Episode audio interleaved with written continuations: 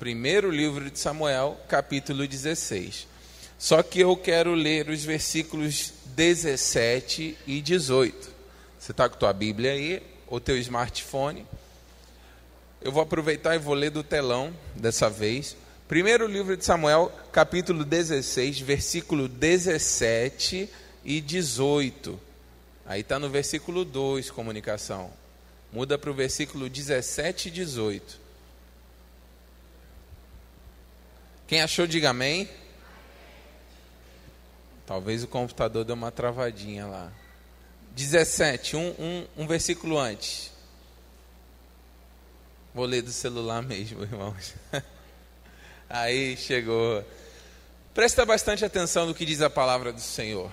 Disse Saul aos seus servos: Buscai-me, pois, um homem que saiba tocar bem e trazei-mo. Então respondeu um dos moços e disse: Conheço um filho de Jessé, o belemita, que sabe tocar, é forte e valente, homem de guerra, sisudo em palavras e de boa aparência, e o Senhor é com ele. Aleluia. Eu eu tenho orado e clamado a Deus nesses dias pedindo revelação na palavra de Deus. Tudo se torna é, melhor quando nós temos uma palavra rema da parte de Deus para o nosso coração. É verdade ou não é verdade? Quantos amam a palavra do Senhor aqui? Eu, é, quando eu comecei a ler esse capítulo, parece que Deus foi me descortinando algumas coisas que eu não tinha percebido antes. E quanto à história de Davi, a maioria das pessoas aqui conhece um pouco, mas nesse capítulo, é, é, esse capítulo narra o início da história de Davi na Bíblia. Conta que o profeta Samuel, como nós lemos no início, foi enviado por ordem divina para ungir Davi como rei. Samuel ficou preocupado porque ele estava correndo risco de morte. Foi aí que Deus disse: Fala que você vai entregar um sacrifício. Samuel foi obediente, chegou na casa do pai de Davi, o pai de Davi, Jessé, e quando chegou lá, ele falou: Jessé, Deus me mandou aqui porque eu tenho uma ordem dele para ungir um dos teus filhos como rei. Jessé ficou animado, porque você imagina você de repente receber uma notícia de que um dos teus filhos vai ser o rei. Gente, todo pai fica feliz quando o filho aprova um, um, uma prova de matemáticas. Imagina ser ungido como rei de Israel. Eu acho que Jessé ficou extremamente feliz. Chegou lá e foi apresentando para o profeta Samuel, um por um. Apresentou o filho mais velho, bonitão, forte, é, a homem de guerra. Então Samuel ficou: caramba, esse cara aqui tem um porte de rei. E aí Deus falou no coração: não escolhi esse. Aí foi o segundo, também, cara, é, com boa pinta, assim, tipo eu, fortão, magro, louro, com cabelo aqui, ó. Eu estava assim antes de chegar aqui, mas o calor do Rio de Janeiro me fez ficar desse jeito. E aí, Deus falou para Samuel: não é esse. E aconteceu assim com os sete filhos de Jessé. E Deus falou para Samuel: Samuel, não olhe como o homem enxerga, porque Deus não enxerga o, é, as pessoas da mesma maneira que os homens enxergam. Deus não olha a aparência externa, Deus olha o coração. Nessa noite, Deus não está olhando qual é a marca de roupa que você está usando, qual é o, a, a, o cabeleireiro que está fazendo o teu cabelo, mas Deus está olhando o teu coração. Aí onde você está, Deus está observando o teu coração. E aí, é, não vou me centralizar muito nisso, mas eu deixo já essa pergunta: como está o teu coração nessa noite? Como está o teu coração em relação às coisas de Deus? Como está o teu coração em relação ao reino de Deus? Ele te ama, ele deseja é, é, é, ter um, um, um momento assim de alegria contigo. Deus não está interessado naquilo que você pode fazer por Ele, mas no, é no teu coração nas mãos dele, é isso que importa. E aí, o profeta Samuel olhou para Jessé e disse assim: Mas são esses todos os teus filhos? Então, coloca um pouquinho de retorno aqui para mim que eu estou zerado. Jessé disse: Não, ainda tem umzinho que está lá cuidando as ovelhas. Mandaram chamar Davi. Então Deus mostrou para o profeta Samuel que era ele o escolhido. E depois dessa brevíssima introdução, eu quero começar a palavra nessa noite. Davi foi ungido. É, imagino que foi um momento de muita alegria, de cumprimento, de, na verdade, do início do cumprimento da promessa de Deus para a vida de Davi. Mas ele voltou ao normal, ele voltou a cuidar as ovelhas. E no mesmo capítulo fala que o rei Saul, o, o, o rei que estava é, governando naquele momento Israel, falou assim: Eu preciso de alguém para tocar bem. E diz a Bíblia que um dos moços, um, do, um dos servos, falou assim: Eu conheço alguém. Irmãos, aqui nessa versão fala um dos moços. Na minha versão fala um dos servos. O interessante, e como também foi falado na quarta-feira passada, esse, é um, é, esse moço, esse servo, ele não tem o nome registrado na Bíblia. Esse moço, esse servo, não era nem o moço ou o servo, era um, dois. Parecia que é alguém que, que não tem fama, realmente não tem fama. Alguém que não tem um reconhecimento. Alguém que talvez não tinha muito seguidor, mas era alguém que conhecia a história de Davi. Enquanto, presta atenção nisso, enquanto Davi estava lá aparentemente esquecido, cuidando das ovelhas do pai, tinha gente que estava observando Davi, o testemunho de Davi estava abençoando pessoas no palácio sem Davi perceber. Tem, tem pessoas aqui nessa noite que parece que o fato de buscar a Deus, orar na intimidade, dar um bom testemunho no, no, no, trabalho, na família. Parece que ninguém percebe, mas o teu testemunho está chegando ao palácio. Tem testemunho de pessoas aqui que está abençoando pessoas no palácio. Davi estava aparentemente lá esquecido, sem fama. Olha, agora ouve isso. Um dos moços disse: Conheço o filho de Jessé, o Belemita. E aí começou, que sabe tocar. Irmãos, eu pergunto: Davi era um músico famoso que fazia shows por Israel, andando no, teu, no seu jetinho particular, juntando multidões? Davi, na verdade, naquela época estava lá cuidando o, o rebanho de ovelhas do seu pai. E aí, imagina comigo o quadro. Qual é o show que um pastor vai dar tocando diante de ovelhinhas? Na verdade, Davi estava adorando ao Senhor Jesus, sem pretensão de ficar famoso. Hoje em dia, tem gente que está mais preocupada em ficar famoso do que em adorar. Você já viu na rede social? Adorando ao Senhor Jesus. Adore comigo. Aleluia. Vamos cantar uma canção. Está mais preocupado em ver. Aí está lá. A único. Eu estou cantando uma, uma música aleatória, tá? A único que é de. E ela fulano entrou na live. Oi, tudo bem? Deus abençoe. Que é digno. Tem gente que está mais preocupada em, em ter visibilidade na terra do que ser conhecido no palácio celestial. E o que vai fazer a tua diferença não é o reconhecimento que as pessoas te dão aqui, mas é o quanto teu nome está sendo conhecido lá no céu. O que vai fazer a tua diferença, a, a, diferença na tua vida é quando tua oração chega ao trono de Deus, quando o teu louvor chega ao trono de Deus. Tem alguém aqui nessa noite que possa dizer amém? Nós estamos preocupados hoje em dia, a geração mais preocupada com o que é visível, superficial, porque a visibilidade está na superfície, mas a raiz está na profundidade. E o que vai sustentar a tua vida não é superfície, é profundidade. Aquele moço, ele percebeu que Davi sabia tocar bem, mas Davi só tocava para ovelhinha. Mas o testemunho de adorador de Davi, nas é, é, quando cuidava as ovelhinhas, estava abençoando pessoas no palácio. E aí diz: é, sabe tocar, é forte e valente, homem de guerra. Davi ele estava, enquanto cuidou as ovelhas, você pode ler no texto que ele lutou contra urso para proteger o rebanho, lutou contra leão, e aparentemente ele achava que estava sozinho, mas o testemunho dele estava abençoando pessoas. Irmão, tem batalha que você fala assim, cara, eu estou me sentindo tão sozinho nessa batalha, eu estou me sentindo tão sozinho nessa guerra, mas não desanima, permanece, porque o teu testemunho está abençoando pessoas que você nem conhece.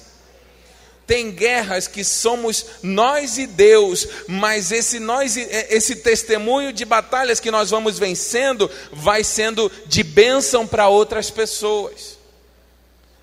Não desanime de lutar. Olha, vamos fazer o seguinte: dá uma cutucada em três pessoas perto de você e fala assim: desperta e ouve a palavra do Senhor.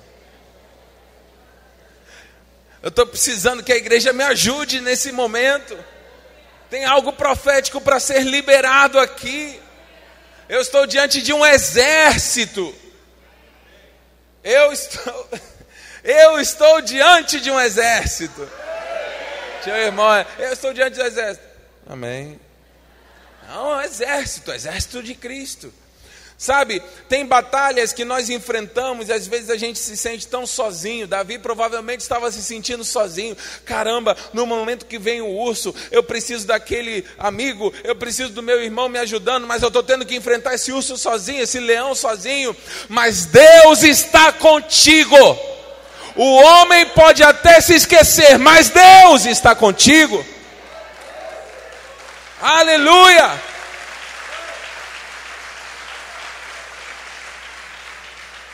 E o teu testemunho de determinação e de luta vai abençoar pessoas.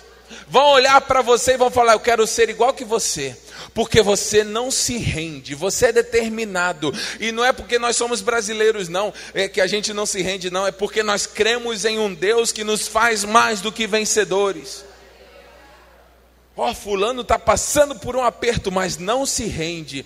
E você vai lutando, batalha atrás de batalha. O teu nível de autoridade vai aumentando. Até que o teu testemunho começa a ser mencionado nos palácios. Tem testemunho de pessoas aqui que já está sendo mencionado nos palácios e você não percebeu.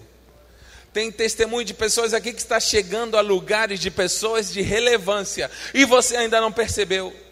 E fica falando, poxa, estou me sentindo tão sozinho. Descansa no Senhor, o teu testemunho vai abençoar multidões.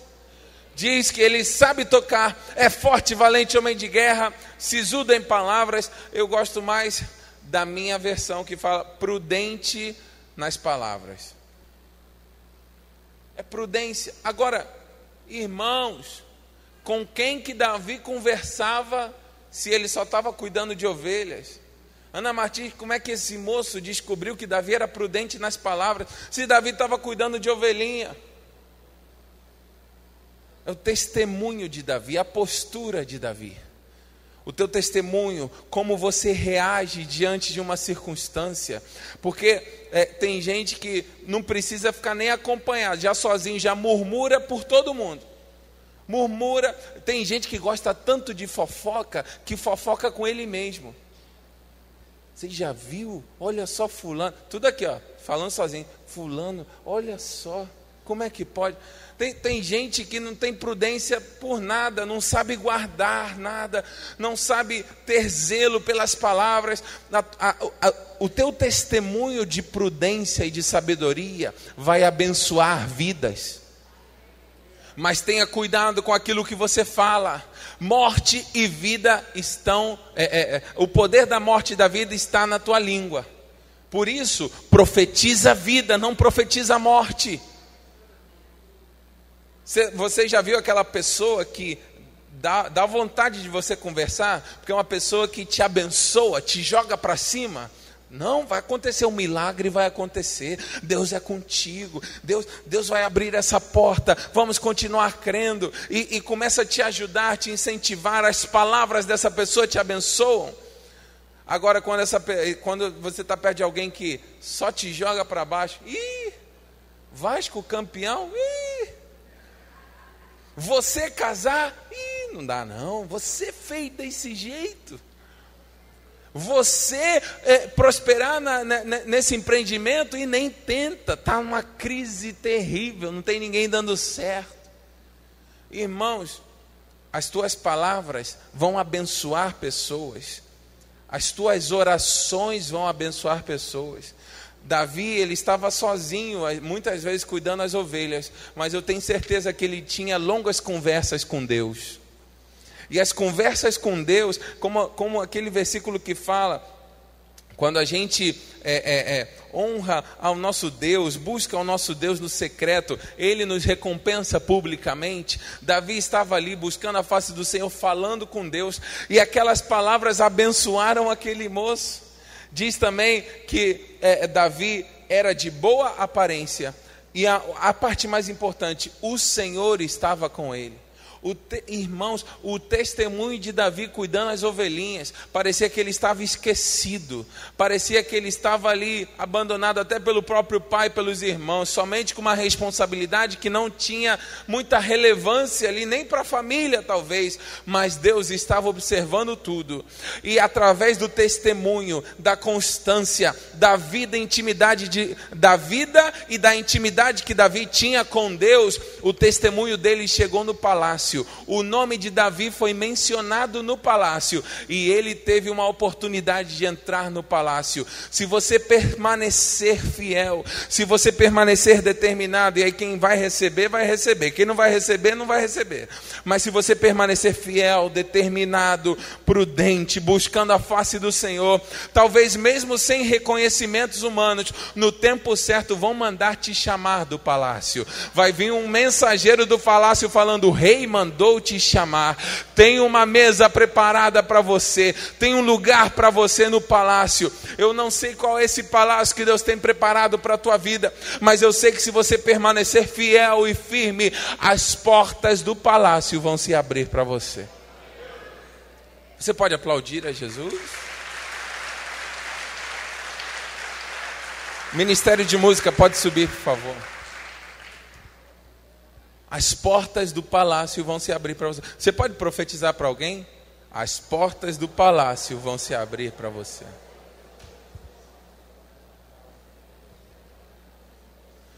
Palácio, aqui, aponta para o cumprimento da promessa para nova oportunidade de Deus para a tua vida, um novo ciclo de Deus para a tua vida, um ciclo pra, é, de prosperidade. Davi, ele saiu de ser um cuidador de ovelhinhas para fazer parte da corte do rei.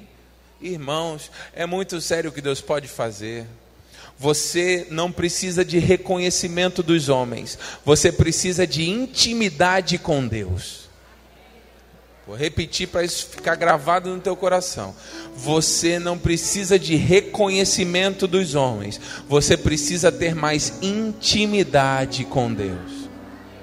É Deus quem faz, é Deus quem levanta, é Deus quem abre porta, é Deus quem opera milagres. Não espere dos homens, mas sim confie no Senhor, e você não será abalado. Em nome de Jesus para fechar esse momento, eu quero agora dar um, um contexto específico para essa noite. O maior milagre que Deus pode fazer na vida de um homem, a maior herança que um homem pode ter, é o seu nome escrito no livro da vida, para ter acesso ao palácio do Rei dos Reis na eternidade. E nessa noite, existem pessoas aqui que estão tão preocupadas com a realidade no momento, o presente, as dificuldades, as circunstâncias, as preocupações, e se esquece do maior milagre que é a vida eterna, é viver eternamente na presença de Deus, no palácio do Rei dos Reis, após a morte. Você pode viver, tem muita gente que vive, inclusive, em palácios aqui na terra, mas depois que morrem, não sabem como vai ser o futuro deles. E Deus nessa noite está dando uma oportunidade para que você possa ter certeza da tua salvação em Cristo Jesus. Eu terminei a mensagem, mas esse apelo eu não posso deixar de fazer. Eu não posso deixar de dar uma oportunidade para alguém que nessa noite deseja entregar a sua vida e o seu futuro ao Senhor Jesus. E falar: Senhor, um dia eu viverei eternamente contigo no palácio celestial, nas mansões celestiais. E eu queria pedir à igreja que se coloque de pé nesse momento em oração. Queria que você fechasse os seus olhos e começasse a orar nesse momento. Ora nesse sentido, Senhor, toca meu coração, toca minha vida, toca minha família, toca minha casa, traz paz. Faz, Senhor, que no tempo certo se lembrem de mim nos palácios. Faz, Senhor, que o meu testemunho seja de bênção para muitas pessoas, mas principalmente o que eu quero nessa noite, Senhor, é ter a certeza de que o meu nome está escrito no livro da vida.